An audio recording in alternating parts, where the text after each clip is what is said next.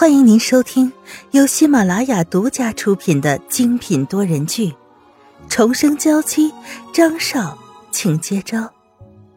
作者：苏苏苏，主播：清墨思音和他的小伙伴们。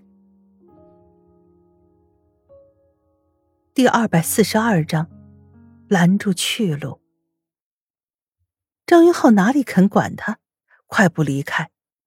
来到别墅的时候。正遇到沈曼玉和欧文一起上车，他伸开双手拦在了二人面前。不准走！欧文猛踩刹车，看到眼前的男人坚决的模样，心中有些佩服他。而沈曼玉早已泪流满面，她心里很清楚，张云浩不会无缘无故的失踪，肯定是有把柄在他们手中，而这些把柄不就是自己吗？没想到。他居然出来了，想来是选择在自己这边，压根不可能会和别的女人走入婚姻的殿堂。狂喜从心中溢出，席卷全身。听到他的话，沈曼玉快步跑下车，扑进了张云浩的怀中，贪婪的吸取着他身上的清香，一颗悬着的心终于安定下来。这样真好。他轻轻说出这些话时，脸上的暧昧越发明显，挂着红晕的脸上格外温暖。阳光透过树枝的斑驳照在身上，两人相互依偎着。此时，一辆车又停在他们身后，凯迪从车上下来，欣慰的笑了一下：“真好。”他轻说出这些话，给安娜使了个眼色，便把孩子抱了出来。忽然看到孩子，两个人极为欣喜的上前，全都热泪盈眶。这是我的儿子。沈曼玉眼睛红肿，手指轻轻碰着孩子的脸颊，眼中欣喜不止。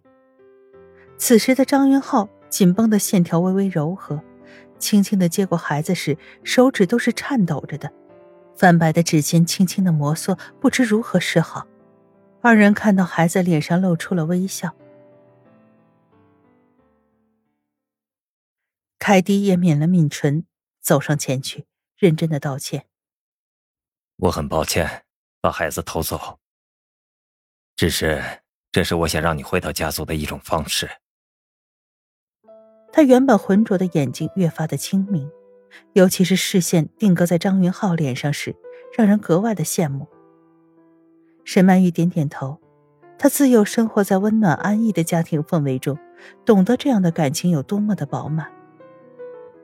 她推了推他的后背，总觉得线条柔和了不少，上前拍了拍凯迪的肩膀，并未说话，倒是旁边的安娜捂住嘴巴，欣喜不止。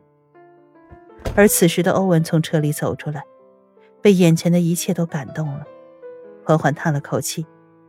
倒是电话里再次传出响声，被他直接挂断。丹尼尔一直都在给他打电话，想要合作，想要借此机会除掉摩根家族。可目前看来，张云浩和凯迪两人联手，怕自己已然不是对手了吧？不如就此和解吧，共同在欧洲进步，岂不是更好？轻声告别，沈曼玉便和张云浩回到家中，二人围着孩子团团转。脸上止不住的微笑。倒是第二天早晨，两个人起床时早已变成了熊猫眼。接到凯迪的电话后，瞬间打起精神。孩子托保姆照顾，两个人一起来到了公司。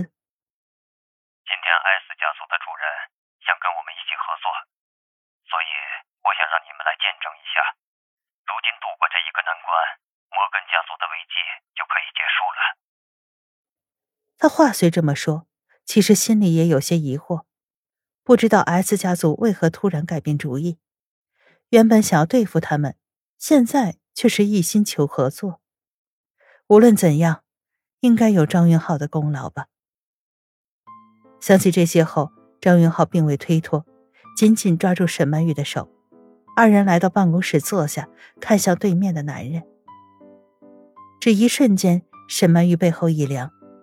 他想起曾经的自己，差点受到欺负时，在厕所遇到欧文身边的男人，不就是他吗？你……他缓缓的说出这句话，惊讶的捂住嘴巴，倒让旁边的张云浩抓住了这个小动作。你认识他？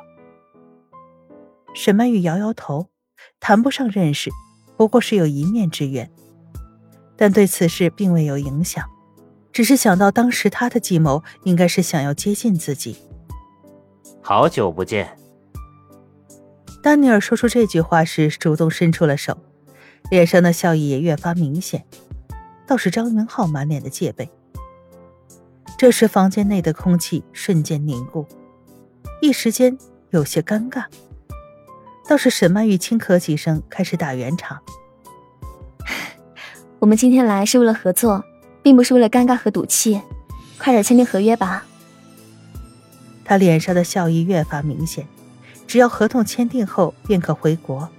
他倒是想给孩子准备满月宴，更何况就连桌上的花都已经挑好了，心中早已迫不及待。合同签约极其痛快。丹尼尔并不是一个拖拖拉拉的人，签约完成后便直接走人，倒是态度客气了不少。没过多久，凯蒂和安娜吃完饭后，张云浩和沈曼玉便踏上了回国的旅程，只是这一次带回了孩子。我们先去看看爸爸妈妈吧。他轻轻的说出这些话，倒是担心小孩子，毕竟父母如今都在家。肯定是知道自己生下了孩子，只是折腾了一个月后才回到家里。张云浩也不曾阻挡，满怀欣喜的抱进了沈家。此时白凤珍早已经等候多时，娇嗔的打了一下沈曼玉的手臂，动作格外的轻。你说，你怎么现在才回来？我都已经等了很长时间了。说这些话的时候，沈健原本严肃的脸上荡起了微笑，就连胡子的弧度都微微上翘，格外欣喜。可不是嘛，都已经等了那么长时间了，怎么现在才过来？话音刚落，就把孩子抱了过去。白凤珍轻轻的夺过来，二人坐在沙发上，围着孩子调笑不止，拿起早就准备好的衣服和玩具，在孩子的面前晃动着。这样真好。他轻轻靠在一旁的张云浩身边，一脸堆笑。自己有幸魂穿回来，享受天伦之乐，这也是上天赐予的福气。张云浩点点头，脸上的笑容越发的明显。如今他的模样相比之前发生了天翻地覆的变化，可能是灵魂依旧，惹人怜爱。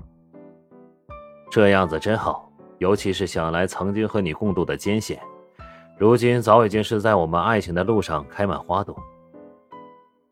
他声音很轻，是孤儿的他心中早就渴望知极的这种温暖，尤其是在沈家感受到了这种源源不断的温度。二人轻笑，思绪渐渐飞远，仿佛回到了曾经孤儿院里，一个小男孩拿着一块糖，胆战心惊的来到了女孩子面前。嗯，你要不要吃糖？他经常来孤儿院帮助他，让人欣喜不止。所以在叔叔阿姨给过一块糖后，便藏了很久，想要留给他。糖纸都已经有些捏皱了，拿出来时，男孩子有些不好意思的挠挠头。当小女孩接过去，丝毫不介意的剥开糖纸，掰成两半后，递给了他一半。我想和你一起吃啊，那就一起吧，就一辈子一起吧。清风拂过女孩的发丝，犹如现在，清纯的笑颜丝毫未变，穿插了她整个的青春以及一生。